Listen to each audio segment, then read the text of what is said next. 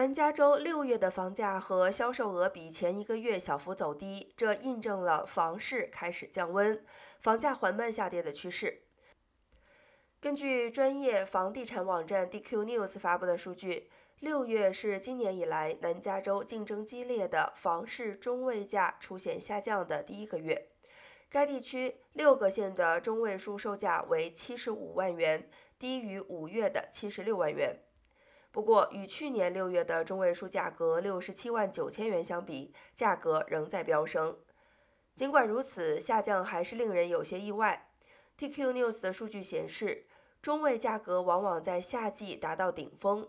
在过去十年中，五月至六月的平均涨幅约为百分之一点七八。上一次五月到六月的房价下跌还发生在二零一零年。